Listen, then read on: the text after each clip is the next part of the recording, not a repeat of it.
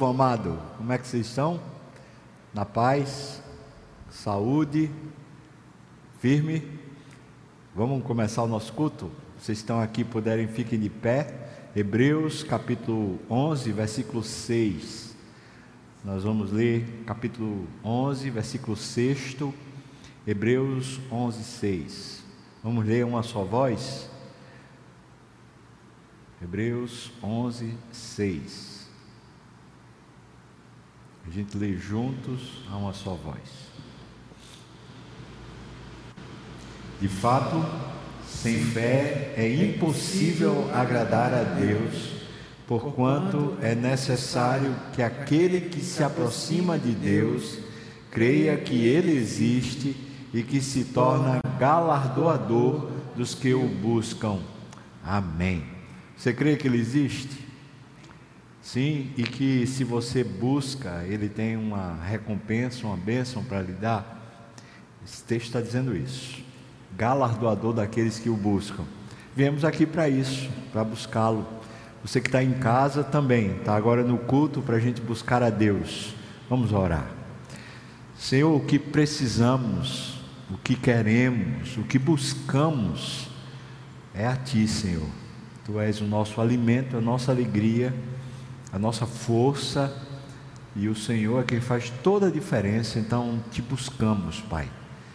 Venha, Senhor, e nos abençoe. Primeiro, nos, nos capacite a prestar um culto ao Senhor. Segundo, por favor, nos faça ver, sentir, perceber que a tua presença está entre nós. É para isso que estamos aqui, Senhor, é para isso que vivemos também. Então nós colocamos tudo diante do Senhor, no nome de Jesus, amém. Vamos adorar o Senhor, irmãos, cantando.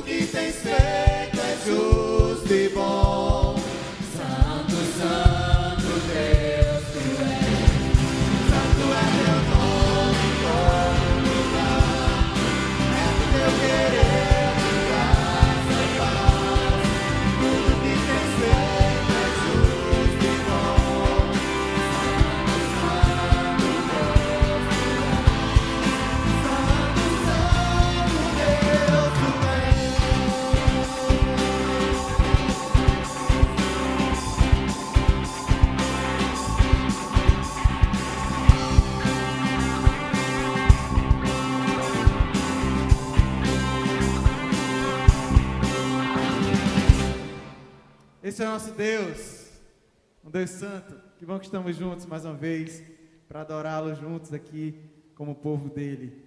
Que bom que estamos aqui. Vamos continuar exaltando o nosso Deus.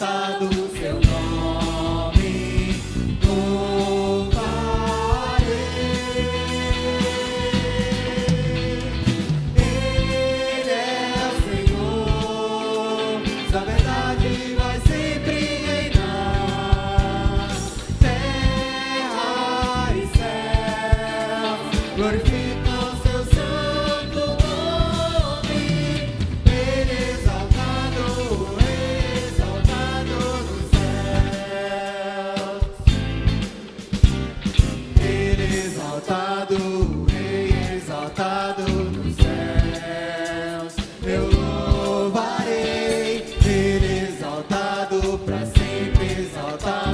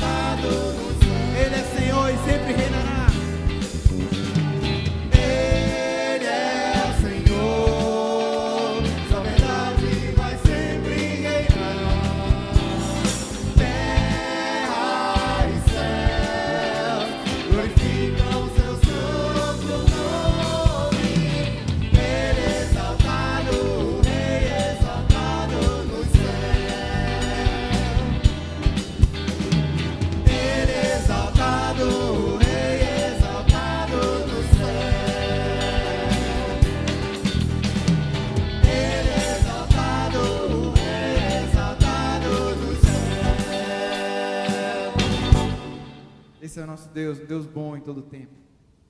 A Bíblia, Bíblia fala lá no Salmo 13, versículo 6: Cantarei ao Senhor, por quanto me tem feito muito bem. Eu estou certo que você sabe que isso é verdade absoluta, que isso é algo real em nossa vida. Nosso Deus tem cuidado de nós e tem feito maravilhas em nosso meio. Ainda que num tempo difícil, num tempo diferente, mas Ele tem operado maravilhas na sua igreja. Amém, queridos?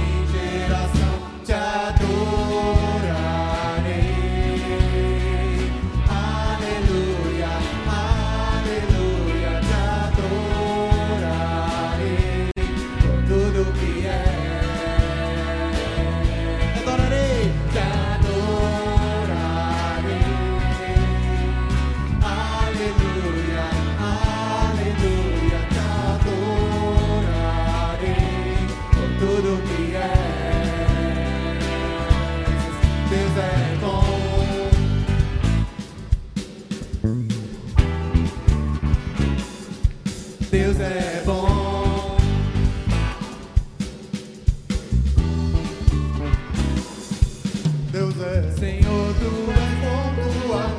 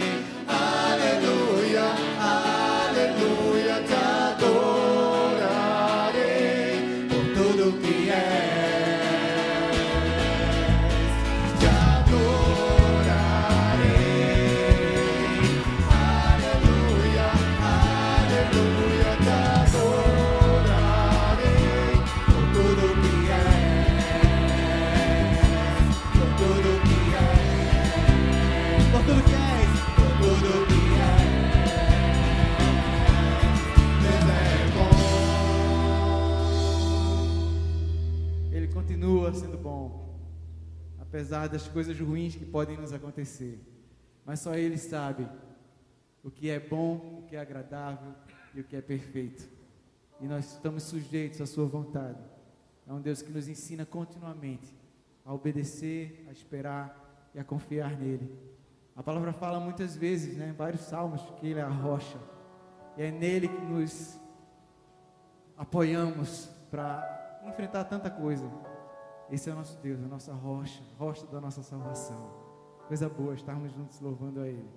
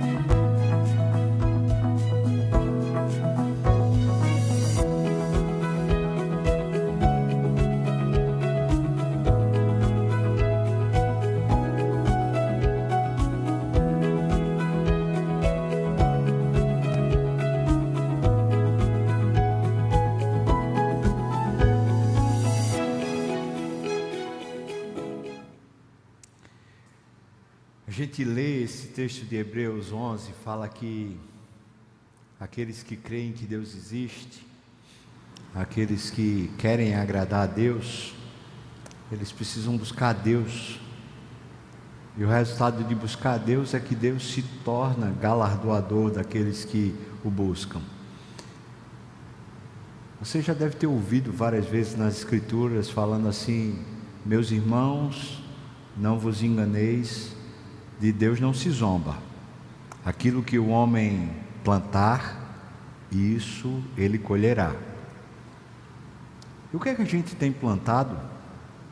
Aperreio, tristeza, preocupação, ansiedade, tormento. O que é que a gente tem plantado? Briga, discussão, dissensão, facção. Ou a gente tem plantado nesse solo do nosso coração uma vontade de agradar a Deus que o busca. Isso é como um depósito que a gente faz, um depósito na vida da gente, na alma da gente. Vou buscar a Deus. Hoje pela manhã eu vou buscar a Deus. Hoje à tarde eu vou buscar a Deus. Hoje à noite eu vou buscar a Deus.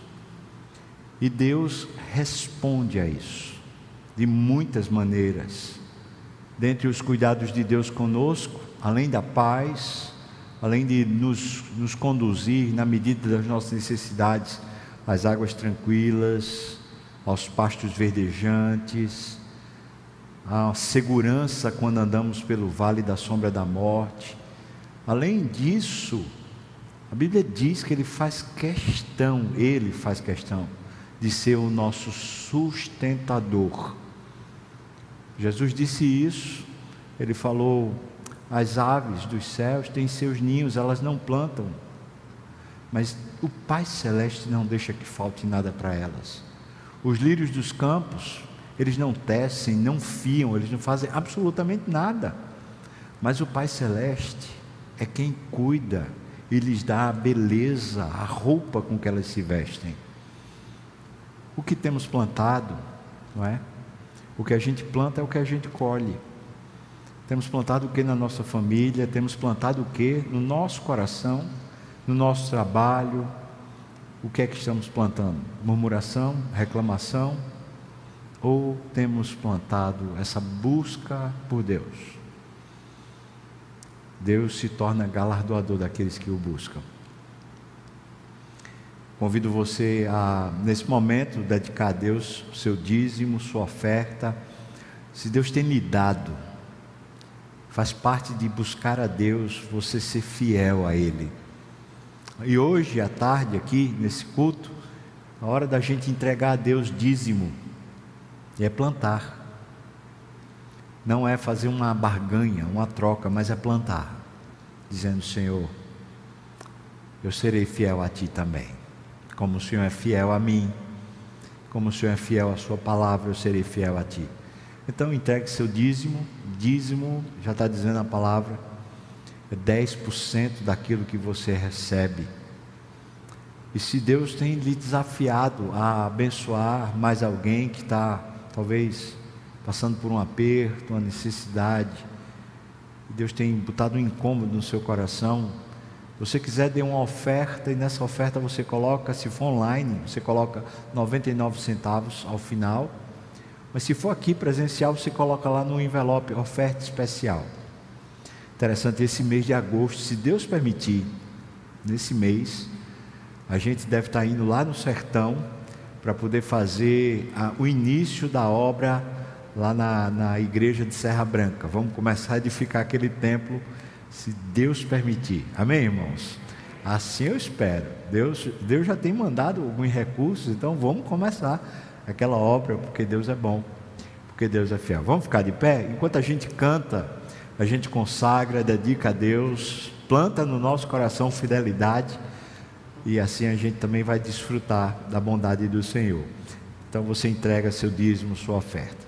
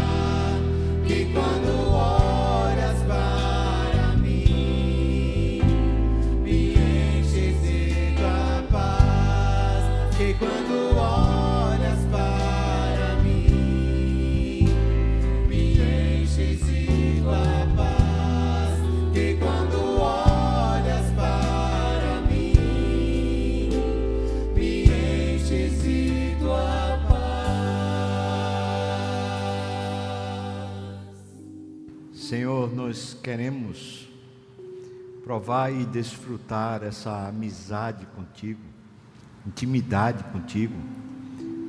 Queremos investir nisso, Senhor, plantar isso na nossa vida, buscar ao Senhor de coração, buscar ao Senhor em todo o tempo, buscar ao Senhor como sendo de fato nossa preciosidade, o nosso tesouro. Então nos ajuda, Senhor, nos ajuda a sermos fiéis a Ti, não por obrigação, não por religião, não por baganha, Senhor, mas por amor, porque queremos o Senhor. No nome de Jesus. Amém, Senhor. Amém. Você pode sentar aí, irmão? Queria que você abrisse sua Bíblia, por favor, em Gênesis 12, de 1 a 9. O chamado de Abraão e os primeiros passos que Abraão dá nessa jornada com Deus. Gênesis capítulo 12, versículos de 1 até o versículo 9. O tema é sobre bênção, né? A gente está nessa série Bênção ou Maldição. E o título desse sermão, Abençoarei os que te abençoarem. Uma palavra, de Deus. Abençoarei os que te abençoarem. É promessa de bênção. Assim, assim é. Diz assim o texto, por favor, acompanhe comigo. Gênesis 12, de 1 a 9, tá bom? Diz: Ora, disse o Senhor a Abrão: Sai da tua terra, da tua parentela e da casa de teu pai, e vai para a terra que te mostrarei. De ti eu farei uma grande nação, e te abençoarei, e te engrandecerei o nome, se tu uma bênção. Abençoarei os que te abençoarem, e amaldiçoarei os que te amaldiçoarem, e em ti serão benditas todas as famílias da terra. Partiu, pois, Abrão, como lhe ordenara o Senhor, e Ló foi com ele. Tinha Abrão 75 anos quando ele saiu de Harã. Levou Abrão consigo Sarai, sua mulher, tá certo. E a Ló, filho do seu irmão, tá errado, era sem parente. Não foi o que Deus tinha dito, mas ele levou, levou Ló, que era filho do seu irmão, e todos os bens que haviam adquirido e as pessoas que lhe, acresceram em Harã Abraão só saiu de Harã quando o pai dele faleceu. Então ele ficou lá, eles tinham saído de Ur, ficaram lá em Harã, a terra dos familiares deles, durante um bom período, até que o pai morreu. Então de lá eles partiram para essa aventura de fé, para finalmente cumprir um propósito que Deus tinha chamado eles para fazerem, para especialmente Abraão fazer. Então ele levou todos os bens, as pessoas que acresceram em Harã, continua o versículo 5: partiram para a terra de Canaã e lá chegaram.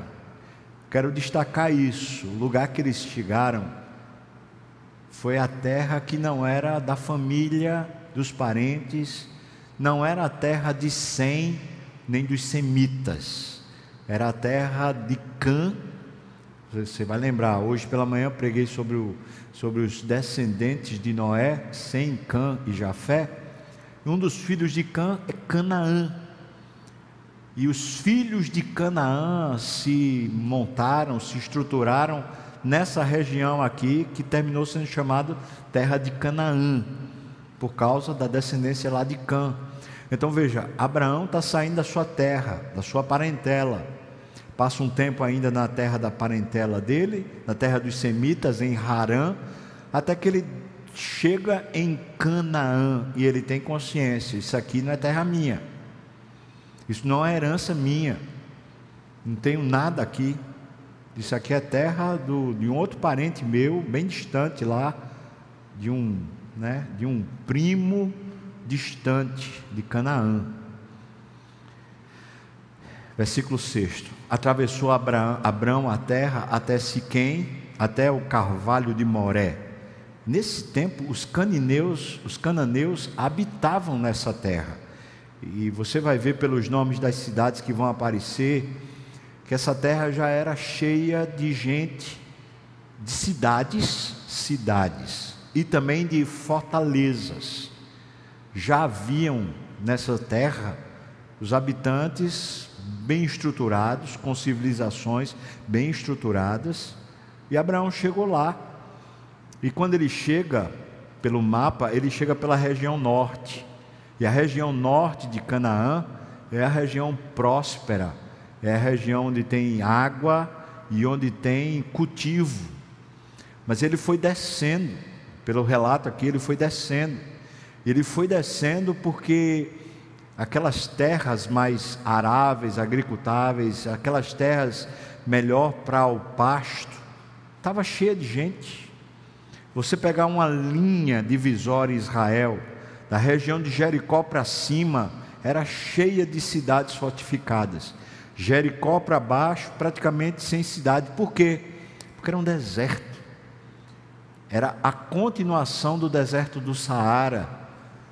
Não se chamava naquela época o deserto da Judéia. Depois foi que se chamou.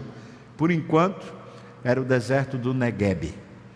Uma região, a palavra Negueb significa isso, região desértica, seca, esturricada. Veja, o texto fala assim para nós, veja versículo 6. Né? Atravessou Abraão até Siquém, até o carvalho de Moré, e nesse tempo os cananeus habitavam nessa terra. Apareceu o Senhor a Abraão e lhe disse: Darei à tua descendência esta terra. Ali edificou Abraão um altar ao Senhor que lhe aparecera. Versículo 7, quando diz que Abraão fez o altar, Abraão está repetindo o gesto, o último gesto que a gente viu na Bíblia semelhante foi o, o gesto de Noé, quando ele saiu da arca, ele fez um altar. E pela arqueologia, pela história, história universal, os primeiros, os primeiros altares que se acham na civilização estão tá lá na Turquia, perto da montanha do Ararat, justamente onde a arca ficou. De lá se começou a fazer altares. E a civilização se dispersou depois de Babel, e agora os semitas, na pessoa de Abraão, a quem tinha Deus prometido, abençoado por meio de Noé, dizendo que era, eles teriam uma relação com Deus, agora Deus está chamando um semita chamado Abraão para vir para a terra de Canaã. E quando Deus aparece para Abraão, e é muito importante você perceber isso, veja que ele já tem uma relação com Deus, ainda é aquele tipo de relação infantil sem muito amadurecimento, mas ele tem. E Deus diz para ele: Aqui é a terra, Abraão. E na hora que ele ouve isso, ele faz um altar, porque esse era o costume. Deus se revelou, então aqui é o lugar de adoração. E ele faz um altar, porque o Senhor ali lhe aparecera. Versículo 8: Passando dali para o monte ao oriente de Betel, armou a sua tenda, ficando Betel ao ocidente e Ai ao oriente ali edificou um altar ao Senhor e invocou o nome do Senhor. Veja que ele já está fazendo um novo altar. Ele está seguindo mais ao sul, mais ao sul. Versículo 9 diz: Depois seguiu Abraão dali, indo sempre para o Negueb, ou seja, para o deserto. Provavelmente, comentário aqui, né? Provavelmente ele está seguindo para o deserto para tentar achar uma terra onde ele não, não encontra os cananeus. Parece que Abraão está tendo uma crise de consciência. Ele está dizendo: essa terra não é minha.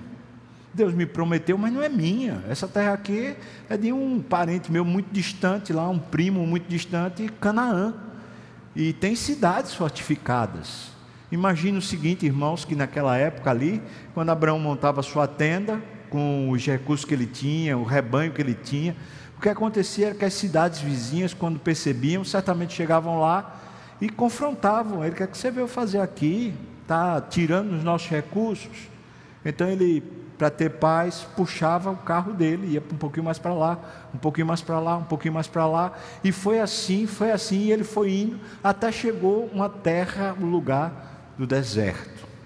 Você seguisse adiante, você ia ver que houve fome também. Cara está numa região desértica e a, a, fome que é expressa aqui é igual, essa expressão é igual que aconteceu nos dias de José, lá no Egito, quando José se tornou aquele segundo né, mais importante do Egito. Pois bem, O texto é esse, e eu queria falar com você sobre isso. Abençoarei os que te abençoarem e amaldiçoarei os que te amaldiçoarem. Vamos orar, irmãos? Senhor, colocamos diante do Senhor a nossa vida mais uma vez, pedindo unção. Deixa clara a tua voz, Senhor, deixa clara a tua presença, deixa clara a, o, o teu desafio, Pai que eu diminua, Senhor, que o Senhor cresça, que meus irmãos aqui e os que estão em casa ouçam, ouçamos todos a tua voz, em nome de Jesus. Amém, Senhor Deus. Amém. Então a minha pergunta é: por que Abraão peregrinou pela terra da promessa como peregrino? Se você vai lá em Hebreus capítulo 11, versículos 8 a 10, vou começar por aqui. 8 a 10 fala isso, veja, versículo 8 de Hebreus 11 Versículo 8 diz: Pela fé, Abraão, quando chamado, obedeceu a fim de ir para um lugar que devia receber por herança. Então, por que, é que ele peregrinou? É porque era herança. Deus tinha dito que era herança. Mas herança como se essa terra é de outro? Aquilo causou uma confusão na cabeça dele e ele ficou ali peregrinando, peregrinando. Essa é a primeira, primeira resposta, porque era o lugar que ele receberia por herança, mas aquela terra era dos cananeus e não dos semitas. Aí os versículos 9 e 10, lá de Hebreus, fala assim: pela fé, peregrinou na terra da promessa, como em terra alheia, habitando em tendas, como Isaac e Jacó, herdeiros com eles da mesma promessa Veja que é interessante, porque já havia civilização e Abrão vem de Ur do, dos caldeus, ou seja, ele vem da região mais desenvolvida da terra naquela época. Então ele conhecia o que era a cidade, ele conhecia o que era viver numa cidade, ele conhecia a civilização mais avançada. Entretanto, ele está preferindo ficar em tendas, justamente para dizer: olha, eu não vim aqui para roubar o espaço de ninguém, para brigar com ninguém, não é? Então ele é peregrino, peregrino na terra da promessa, o que Deus tinha prometido, né? mas ele entendia que aquilo ali era uma terra alheia. Mesmo Deus tendo dito isso para ele, mas aí o versículo 10 explica, porque ele aguardava, veja só, irmãos, o que é andar por fé. É por isso que Hebreus fala isso. Porque aguardava a cidade que tem fundamentos, da qual Deus é o arquiteto e o edificador. Então, por que Abraão peregrinou na terra da promessa como um peregrino? Por que, que ele não, não se fixou? Por que, que ele não construiu uma cidade? Por dois motivos. Primeiro, porque ele diz, a promessa de Deus diz que era por causa, era uma herança.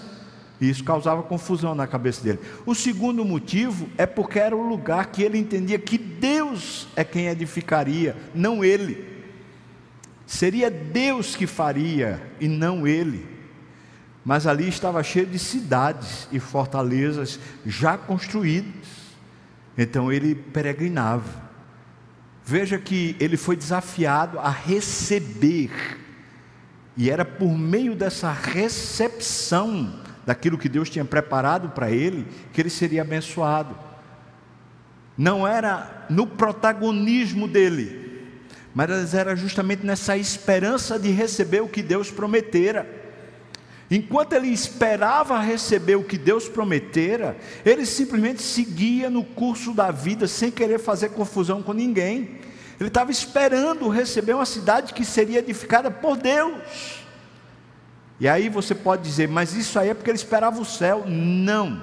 Olha, um hebreu, um hebreu do Velho Testamento, ele não tinha essa ideia abstrata.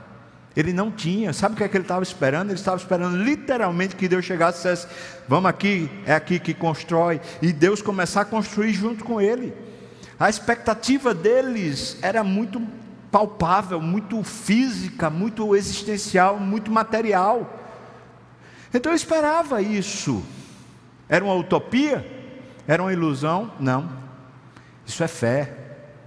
Fé é quando você torna concreto aquilo que é abstrato. É a certeza, a certeza das coisas que se esperam, é convicção de fatos que você não vê. É isso que Abraão está fazendo. Por isso ele peregrina. Mas aí eu vou perguntar para você qual era a promessa que ele esperava. Bom, aí você vai para Gênesis, onde a gente leu no capítulo 12, versículos 1 e 2, veja que ele diz assim: Deus disse a Abraão: Sai da terra, da parentela, da casa de teu pai, vá para que eu te mostrarei. E diz: De ti, aí está a promessa: De ti eu farei uma grande nação, te abençoarei e te engrandecerei o nome. Bom, existem duas maneiras de você interpretar essas expressões do versículo 2. Duas maneiras. Uma, você pode entender que é um paralelismo sinonímico em hebraico, ou seja, Deus está repetindo a mesma sentença de formas diferentes. A segunda é você analisar que há uma progressão na promessa. Bom, vamos lá, veja o que ele diz: De ti eu farei uma grande nação. A palavra grande nação aqui no hebraico significa levantar você. Então, quando ele espera que se faça uma cidade, que Deus faça uma cidade, ele está ouvindo Deus de forma correta. Ele está ouvindo isso porque Deus está dizendo: veja que a promessa é essa, de ti eu farei uma grande nação, eu vou levantar. A palavra é, tem a ver com orgulho, eu vou levantar você, eu vou gerar através de você uma coisa grande. Então ele tinha que esperar, não era ele que ia fazer, era Deus que ia fazer nele. A segunda palavra que é usada é: te abençoarei. É sobre isso que a gente vai tratar. O que significa isso? E aí vem a terceira que ele diz: Te engrandecerei o nome. Ou seja, o que seria essa expressão se não o significado de aquilo que você é, finalmente vai se revelar. Quando ele acaba de dizer isso, ele coloca qual é a condição para essa bênção ou para essa progressão de vida finalmente acontecer. A condição é ser tu uma bênção. Bom, qual era a condição? Qual era a condição? Seja uma bênção. Não é faça, mas seja. Seja. Bom, a palavra bênção aqui no hebraico significa prosperidade, louvor de Deus. Mas as palavras em hebraico normalmente elas têm uma raiz primitiva, e nesse caso, a palavra já é a raiz primitiva. E com o verbo abençoar, o significado também é ajoelhar. Por quê? Porque quando alguém ia ser ungido, ia ser capacitado, ia ser abençoado, tinha que se ajoelhar, porque era o superior que abençoava o inferior. Era sempre quem tinha capacidade que enchia o que estava desqualificado. E isso vai seguindo na história da humanidade como cultura, até você chegar à Idade Média. E até hoje, quando na igreja, por exemplo, a gente vai ungir um pastor, vai ungir um presbítero, vai ungir um oficial da igreja, um diácono, ele fica de joelho e todos impõem as mãos. Então, o que é ser uma bênção, se não andar de joelhos? Preste bem atenção, irmão. Qual era a condição para que a promessa se cumprisse? Qual é a promessa? Eu te abençoarei. Eu vou fazer uma obra grande por seu intermédio. Bom, mas qual era a condição? É ser tu uma bênção. Mas o que significa ser uma bênção? Bom, significa isso: viver de joelhos e para nossa mente já vai logo a ideia: bom, então era um cara que precisava viver orando. Tá joia, você pode pensar assim, mas é muito mais do que isso. A ideia é que você vive esperando que alguém lhe capacite. Você não vive empreendendo, você vive no anseio da capacitação que chegue. Ou seja, antes que venha a capacitação, você não se move. Isso é sinal de obediência, em segundo lugar, é sinal de humildade. É por isso que o texto de Hebreus fala que ele esperava. Ele esperava porque ele permanecia de joelhos. Mesmo como peregrino, ele esperava a capacitação que viria do alto. E é interessante porque essa capacitação teve que vir. Você vai lembrar disso. Abraão não conseguia ter filhos. Sarai, a sua esposa, ela era estéril. Se não for uma capacitação especial de Deus, a obra que Deus tinha prometido nunca iria se realizar. E quando Abraão tentou, segundo a cultura da época, Sarai chegou e disse para ele assim: Olha, pega a minha, a minha funcionária aqui, H, você dorme com ela, você tem filho com ela, e assim eu vou ter filhos por meio dela. Abraão tentou, e aquilo foi um desastre familiar. E aquilo não concretizou o plano de Deus. Por quê? Porque a promessa de ser uma bênção é uma promessa que se adquire de joelhos. Então aqui a gente já começa a entender o que é ser uma pessoa abençoadora. É uma pessoa que antes de inventar ser protagonista de qualquer coisa que seja, antes de tentar resolver qualquer problema que seja, antes de tentar empreender qualquer coisa que seja para Deus, espera a capacitação. É Deus quem nos capacita. E muitas vezes na escola de Deus, antes da gente receber a bênção, nós precisamos ser preparados para que a bênção chegue.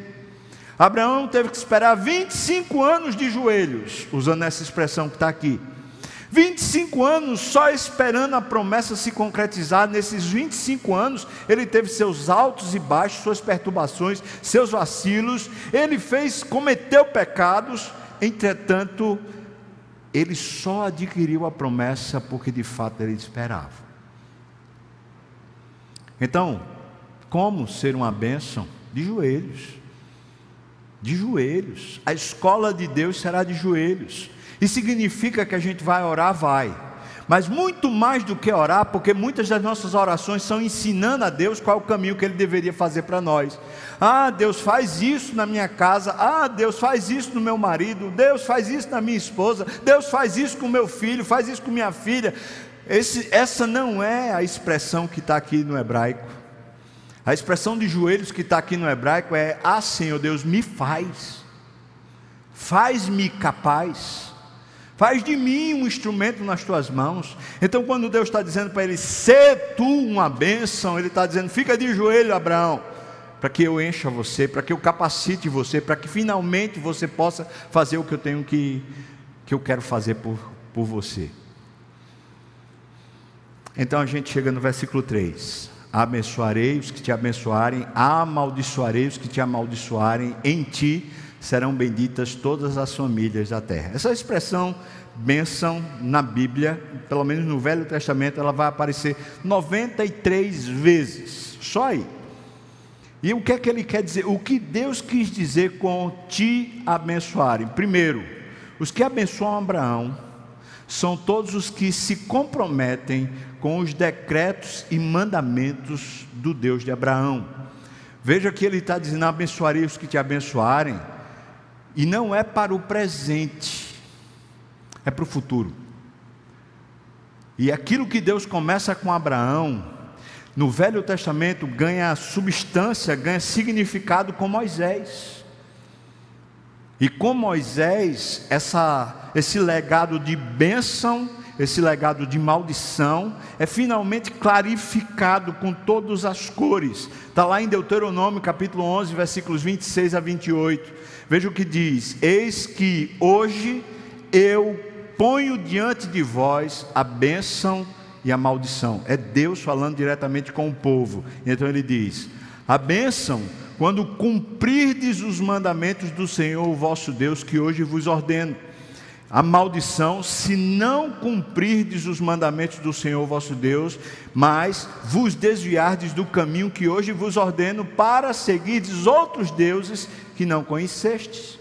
Portanto, irmãos, o que Deus quer dizer com te abençoarem, abençoar Abraão, é simplesmente gostar de Abraão, é dizer, ah, Senhor, abençoa Abraão, não.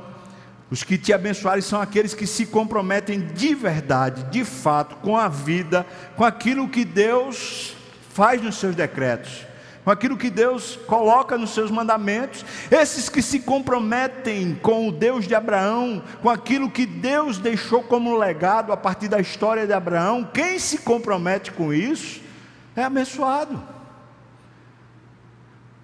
E é Deus que está falando: eu abençoarei os que te abençoarem. Como é que a gente abençoa Abraão? A gente abençoa Abraão cumprindo o legado de Abraão, e o legado de Abraão está aqui. Os que abençoam Abraão são todos os que se comprometem com os decretos e mandamentos do Deus de Abraão.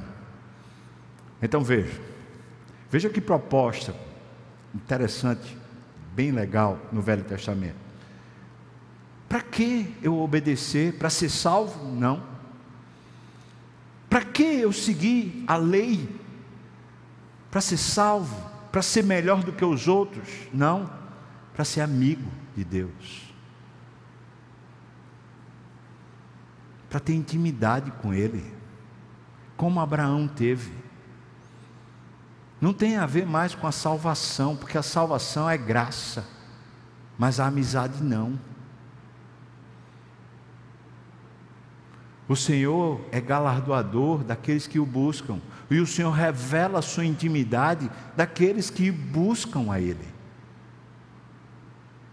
Então, para quê? Para que guardar os decretos, os mandamentos? Para ser íntimo. É como se Deus estivesse dizendo: é assim que é na minha casa. Você quer morar na minha casa? As regras são essas. Aí você diz: ah, não gosto não dessas regras. Ele diz: tem problema não. Salvo você está. Agora você não mora na minha intimidade. Não mora na minha casa. Tem problema não. O que Deus quis dizer com te abençoarem? Eu vou dar um exemplo é só um exemplo de como está prometido a bênção a todos que se comprometem com os decretos e mandamentos do Senhor. O exemplo é justamente para ajudar a gente a entender isso. Lá em Malaquias 3:10, veja o que ele diz, falando sobre, por exemplo, o que a gente acabou de viver, os dízimos. Ele diz: "Trazei todos os dízimos à casa do tesouro". Alguém pode dizer: "Mas isso aí é lei cerimonial". Isso tem a ver com a lei cerimonial que foi abolida em Cristo. E por que é que Abraão deu dízimo a Melquisedeque? E Abraão está antes de Moisés e antes da lei cerimonial. E Melquisedeque é de uma ordem superior dos levitas. Então me parece que isso tem a ver com a amizade com Deus, não tem a ver com regras regras litúrgicas ou regras de igreja, mas tem a ver com amizade com Deus. Então ele diz: Trazei todos os dízimos à casa do tesouro, para que haja mantimento na minha casa. É uma regra da casa de Deus. Aí ele diz: E provai ministro, veja só, a promessa que vem. Diz o Senhor dos Exércitos: Se eu não vos abrir as janelas dos céus e não derramar sobre vós bênçãos sem medida. Aqui está um exemplo de uma coisa prática, clara. Quer ser abençoado? Se comprometa com aquilo que Deus diz. Essas são as regras da casa dele. Não é regra da religião, não é regra de pastor A, B ou C, são as regras da casa dele. E eu estou dando um exemplo, mas não, é óbvio que não se restringe a isso. Quando você vai lá para o texto que a gente leu de Deuteronômio, capítulo 11, você vai ver que no capítulo 10 ele acabou de repetir os dez mandamentos. Ama ao Senhor teu Deus de todo o teu coração, de toda a tua alma, com toda a tua força. Não terás outros deuses diante de mim. Veja, os dez mandamentos seria o grande escopo daquilo que seriam os decretos e mandamentos que a gente vive. Mas para quê? Para ser salvo, para ser bonzinho, não, para ser amigo, para ser íntimo. Ponto é, queremos isso, nós queremos ser amigos de Deus, nós queremos ter intimidade com Deus. É assim que funciona a intimidade dele, é assim que funciona a intimidade dele lá no seu quarto.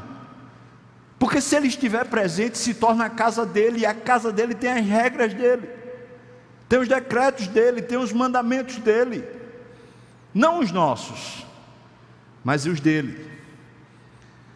O que Deus quis dizer com serão benditas todas as famílias da terra? Porque veja que ele diz: abençoarei os que te abençoarem, amaldiçoarei os que te abençoarem, e diz: em ti serão benditas todas as famílias da terra. Bendito está falando, é a bênção que se estende para todas as famílias da terra. Pois bem, eu poderia pegar Gálatas 3, versículos 13 e 14. Veja aí na sua Bíblia, Gálatas 3, acho que vai aparecer aqui, né? Versículos 13 e 14, o que é que diz? Cristo nos resgatou da maldição da lei. Veja que ele está colocando a lei agora como maldito. Certamente não os dez mandamentos, mas está falando dessa transformação de lei como se fosse salvação e não intimidade. Então diz: Cristo nos resgatou da maldição da lei, fazendo-se Ele próprio maldição em nosso lugar. Agora preste atenção: que a mesma regra que Abraão disse: abençoarei os que te abençoarem e amaldiçoarei os que te amaldiçoarem. Ou seja, quem não cumpre as regras está maldito. Então o que foi que Cristo fez? Por isso que a promessa de Deus para Abraão é: abençoarei todas as famílias da terra. Eu em ti, através de você, daqueles que te abençoarem, abençoarei todas as famílias da terra. Veja, Cristo resgatou a gente da maldição da lei, fazendo-se Ele próprio maldição em nosso lugar, porque está escrito: Maldito todo aquele que for pendurado no madeiro. Então no versículo 14 diz: Para que, aí veja, para que a bênção de Abraão chegasse aos gentios, a mim e a você, em Jesus Cristo, a fim de que recebêssemos pela fé o Espírito prometido. Então a bênção chega para nós, por quê? Porque Cristo tira a gente da maldição. Mas que maldição? A lei é maldita? Não. É quando a gente transforma a lei em regras de salvação e não de intimidade. E quando isso acontece, a gente se torna fariseu, ou melhor, hipócrita, legalista. A gente passa a achar que a gente é melhor do que os outros, superior aos outros, porque a gente está cumprindo uma série de mandamentos, de regras, mas ao mesmo tempo a nossa alma continua perdida, e isso é maldição. Não há um compromisso com as regras da casa. Por quê? Porque não há interesse pelo dono da casa. Aí a gente usa as leis e as regras para de alguma maneira se exaltar e não para ser exaltado pelo Senhor, como Deus prometera a Abraão.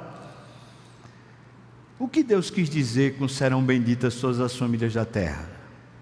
Bom, segundo, segundo ponto, o primeiro está lá que Cristo tomou sobre si as maldições da lei para que pudéssemos receber as, as bênçãos de Abraão, prometidas a Abraão. O segundo lugar é o que está lá em Efésios, capítulo 1, no capítulo 1, de 1 a 14, a gente vai encontrar essas promessas, melhor, do, do 3 ao 14, a gente vai encontrar as bênçãos que foram prometidas a Abraão, que foram reivindicadas por Cristo e finalmente foram derramadas sobre nós, a igreja, nós, os que queremos a intimidade com o Senhor. Vamos lá. Versículo 3 de Efésios 1 diz: Bendito o Deus e Pai de nosso Senhor Jesus Cristo Aí diz que nos tem abençoado com toda sorte de bênção espiritual nas regiões celestiais em Cristo. O que Efésios faz é dizer que já aconteceu. E não só aconteceu no passado, mas se perpetua acontecendo hoje. E aí ele passa a relatar nove bênçãos espirituais que eu queria que você lembrasse delas. Se puder, projeta aqui as bênçãos espirituais, está aqui o slide. Veja, primeira bênção no versículo 14: Ele nos escolheu antes da fundação do mundo. Primeira bênção, é que Ele escolheu você do jeito que Ele escolheu Abraão. E Ele escolheu você para você ser amigo de Abraão, como Abra... amigo de Deus, como Abraão foi. Versículo 5, a segunda bênção, Ele predestinou para Ele também para a adoção de filhos. Sabe o que significa? Ele deu um destino, antes de chamar você, ele já deu um destino para você. E o destino é, é Ele mesmo, ou seja, Ele destinou você para Ele. Terceira bênção, no versículo 6, a sua graça que Ele nos concedeu gratuitamente em Jesus. E é interessante dizer que graça foi gratuitamente ou seja, esse dom, essa generosidade de Deus que nos deu gratuitamente através de Cristo, não através do nosso esforço, mas através de Cristo. 4, versículo 7, nós temos a redenção pelo seu sangue. Quinto, versículo 7, nós temos a remissão dos pecados. Sexto, versículo 7 a 9 diz: riqueza da sua graça, nós recebemos a riqueza da sua graça, que Deus derramou abundantemente sobre nós em toda sabedoria e prudência, desvendando-nos o mistério da sua vontade. Ou seja, nós recebemos a graça, a abundante graça, e agora recebemos a riqueza da graça para desvendar qual é o segredo, qual é a vontade de Deus, e assim a gente finalmente entender para que a gente existe para que a gente vive, qual é o propósito da minha vida. É na intimidade com Deus, isso é a bênção. Depois ele continua, se, se, a gente pudesse dizer, versículos 5 a 7, ele está falando: você foi tirado de um cativeiro, você estava preso, por isso você precisou de uma remissão e de uma redenção. Você foi liberto de uma escravidão e finalmente agora você tem uma riqueza de graça que ajuda você a entender para que você vive, qual é o propósito. Como Abraão, que foi chamado da terra, da parentela, para finalmente viver para um projeto divino: de ti eu farei bendita todas as famílias da terra sétima bênção espiritual, no versículo 11 diz: Fomos também feitos herança. Nós fomos feitos a herança do Filho. Nós fomos feitos a herança de Deus. Versículo 8, ainda, versículo 11, desculpa, a oitava bênção diz: Fomos predestinados segundo o propósito de Deus, a fim de sermos para o louvor da Sua glória. Ou seja, eu e você jamais vamos conseguir nos completar, nos sentirmos gentes, nos sentirmos dignos, nos sentirmos de alguma maneira vivos, enquanto não vivemos para a Sua glória. Enquanto a gente fica com os nossos esquemas e os nossos propósitos meramente humanos, sem discernir a riqueza da graça de Deus e a vontade de Deus, a gente vai se, se perdendo, se perdendo, se perdendo e a vida vai ficando vazia. Mas o texto está dizendo: nós fomos predestinados para a glória de Deus. Veja que ele diz: segundo o propósito de Deus, a fim de sermos para o louvor da sua glória. E a nona bênção, versículos 13 e 14 diz: Fostes selados com o Espírito Santo da promessa, e esse Espírito é o penhor da nossa herança. Bom, agora a gente entendeu. Quando ele diz: Abençoarei os que te abençoarem, em ti serão benditas todas as famílias da terra. Isso tem um propósito todo em Cristo de finalmente fazer a nossa vida valer a pena. Agora preste atenção, irmão, porque a gente está falando de um homem que viveu 1800 anos, sei lá quantos anos antes de Cristo. Estamos a uma distância de quase 4 mil anos desse homem. E esse homem vivendo naqueles primórdios da fé, ouvindo a voz de Deus, sem discernir tudo isso, ele começou a empreender uma jornada pela fé, acreditando que Deus o capacitaria, enquanto ele andava de joelhos, enquanto ele andava esperando a capacitação de Deus, ele dizia: Eu sei que Deus vai fazer, e eu sei que por meu intermédio, porque Deus me escolheu, porque Deus me predestinou, porque Deus foi quem me encheu, porque Deus selou uma promessa comigo, eu sei que a minha vida vai ter sentido não só agora, mas uma vida que tem sentido por toda a eternidade. Então, o que é que significa ser abençoado? Bom, primeiro, é não estar debaixo, não mais estar debaixo da escravidão do ego. Também é poder desfrutar de um relacionamento com Deus. É isso. Pelo menos em Abraão é isso. Porque foi assim que ele foi abençoado. Foi assim que Deus disse para ele: Eu te exaltarei. Foi assim que Deus disse para ele: Eu te abençoarei. Foi assim que Deus disse para ele que ele tornaria o nome de Abraão grande. Foi assim, sendo amigo de Deus. Abraão foi tirado debaixo da escravidão de uma vida ególatra, uma vida que era para o sentido era para si, para viver uma vida no sentido de Deus. No que resulta então sermos abençoados? Bom, primeiro, nós somos feitos abençoadores. Por isso que ele disse: ser tu uma bênção. E ser abençoador não é sair por aí levantando a mão e levantando a voz, é andar de joelhos, em oração, em humildade, dizendo: Senhor, se não for a tua capacitação, eu não tenho nada para fazer. Nada para fazer. Dois, nos comprometermos com os decretos e mandamentos de Deus. É assim que nós somos abençoados? Quando nos comprometemos com a intimidade com Deus. Terceiro, quando nós somos libertos do antinomianismo. Você sabe o que é antinomianismo? A palavra nomos significa lei. E o antinomos significa ser contrário às regras. Terceiro, quarto, quando nós somos libertos da maldição. Quinto, quando recebemos todas as bênçãos espirituais em Cristo. É assim que nós somos abençoados. Eu vou repetir: quando somos feitos abençoadores, quando nos comprometemos com os decretos e mandamentos do Senhor e assim nós somos amigos de Deus, quando nós somos libertos do antinomianismo, quando somos libertos da maldição e quando finalmente recebemos ou entendemos que recebemos todas as bênçãos espirituais por meio de Cristo nas regiões celestiais nas quais nós já vivemos. Então a conclusão, a conclusão é, enquanto nossa vida está centrada em Deus, Deus se ocupa em fazer a glória dele nos encher de significância. Dois, viver para Deus dá real significado e dignidade para a vida. Três, a vida eterna é uma vida de dignidade e significância, porque a gente se tornou amigo de Deus. Porque a vida eterna é esta: que te conheçam a ti, o único Deus verdadeiro, e a Jesus Cristo, a quem enviaste. Estou concluindo esse sermão para fazer uma pergunta para você, e a pergunta é: você quer ser amigo de Deus? Porque se eu perguntasse assim, você quer ser abençoado? Meu Deus, quem de nós rejeitaria?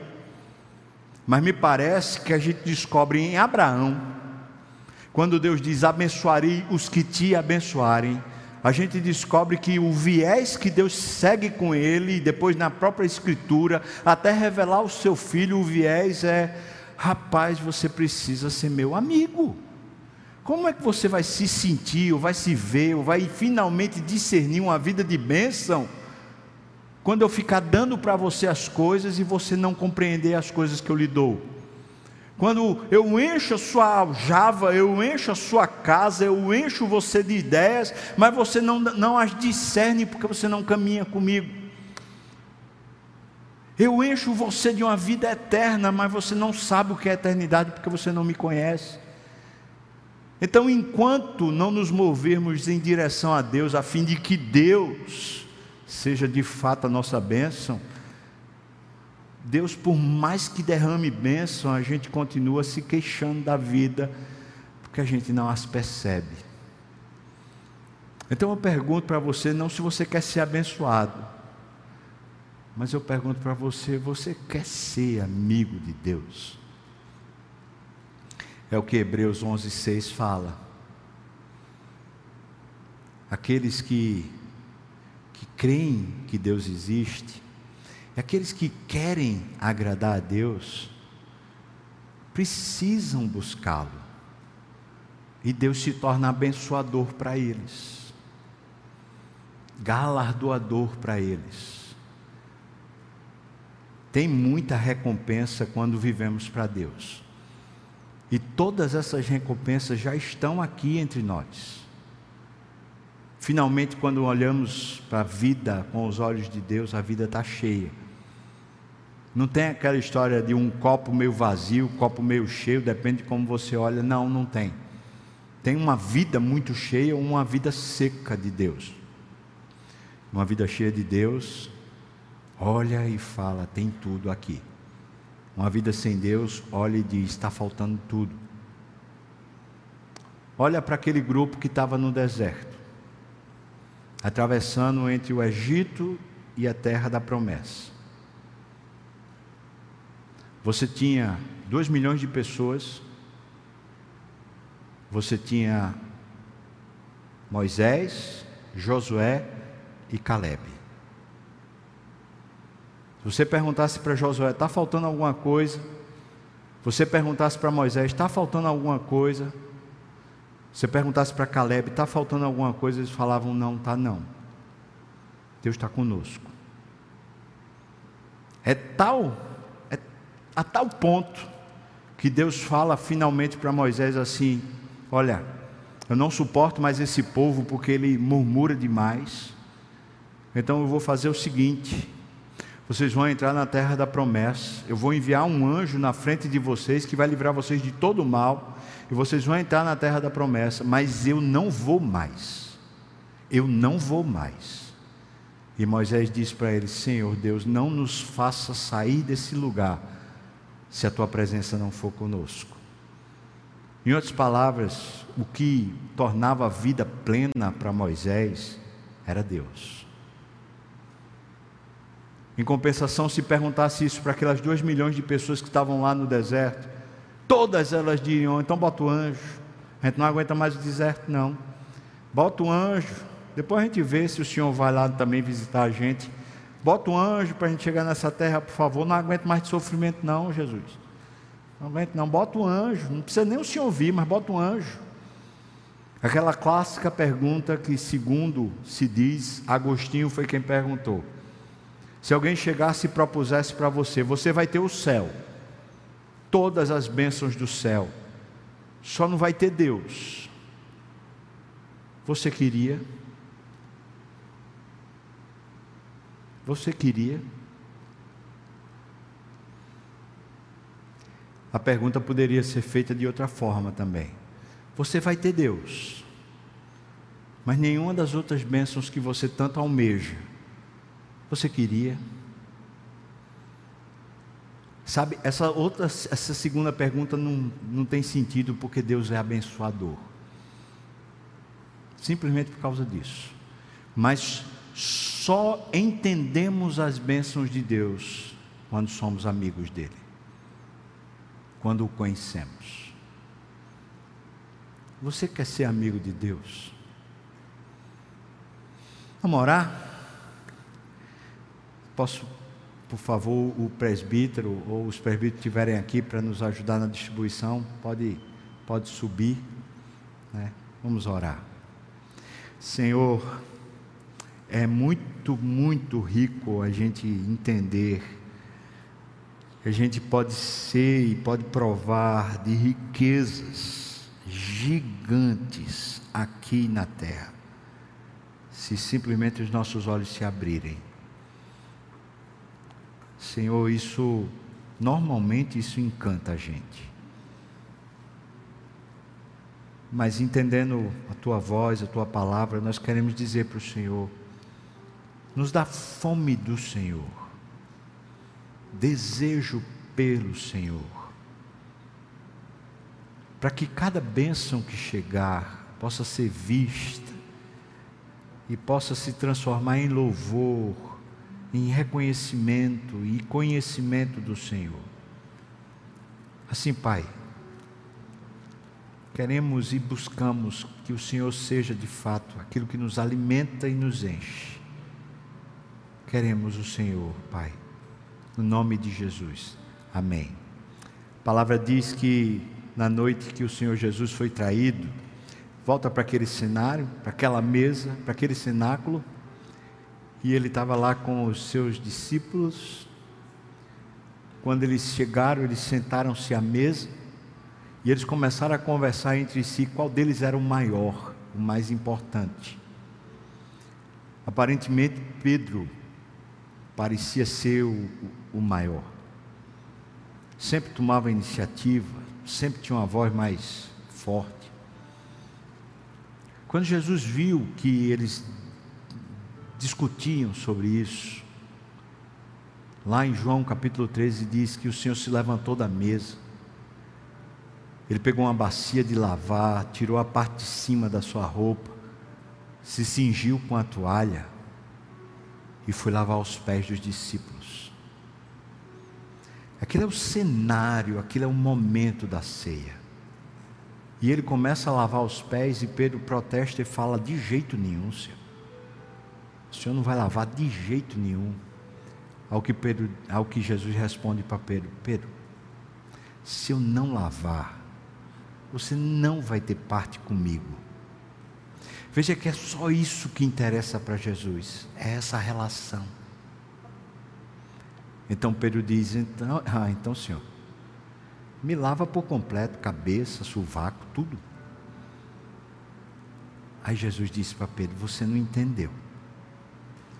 Você já está limpo. Não todos.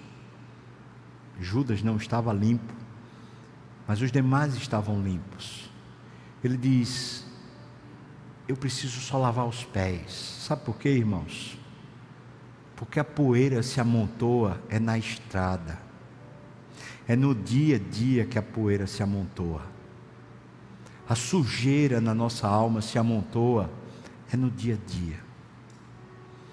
Por isso ele lavou os pés dos discípulos e disse: Olha, a partir de hoje, façam isso uns com os outros. Para vocês manterem a parte comigo, façam isso uns com os outros. Abençoem uns aos outros. Abençoem com essa intimidade, com essa aproximação, com essa parte com Deus. Abençoe. Quando você recebeu o vinho, naquela época, brindava-se o pacto de casamento. Por isso o vinho. Então, quando você pegar o vinho, você vai dizer: Senhor, eu aceito o teu pedido de casamento. Eu aceito o Senhor me chamar para intimidade. Veja, irmão, isso aqui não é uma cerimônia apenas religiosa, não é só um cerimonial. Isso aqui é um momento de Cristo ir até você e fazer duas perguntas. Você está disposto que eu lhe limpe da sujeira do dia a dia? Para você ser meu corpo aqui na terra? Limpar das suas vaidades, limpar das suas sujeiras e comodidades que vão se acrescentando em você? Você está disposto? Segunda pergunta que Jesus vai, vai perguntar a você: Você quer casar comigo? Você quer ter uma aliança comigo, para você ser meu e eu ser seu?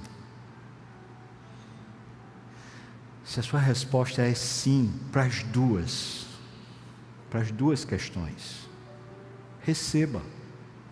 Se você ainda não é membro de alguma igreja evangélica, quando passar aí o presbítero, o pastor, sei lá, você vai dizer: Olha, eu queria, eu queria poder fazer parte disso também. E a gente vai querer conversar com você sobre isso, tá bom?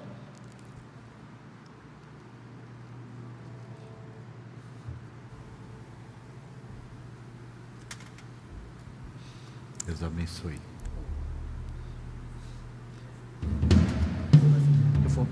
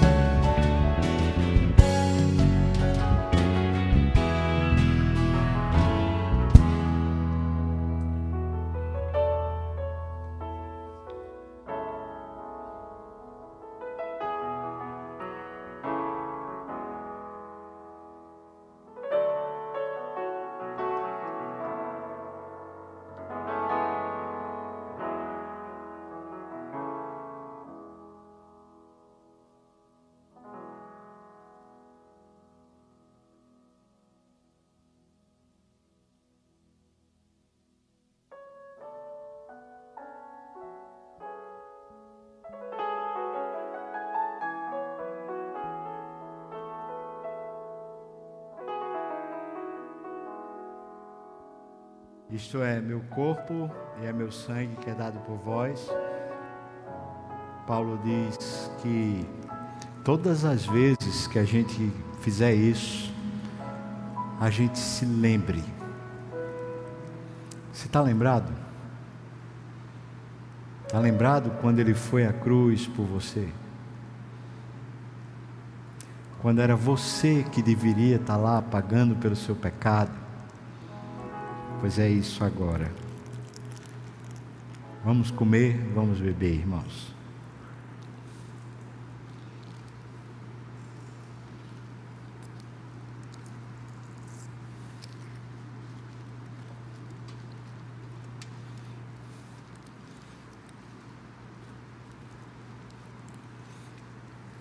Vamos ficar de pé?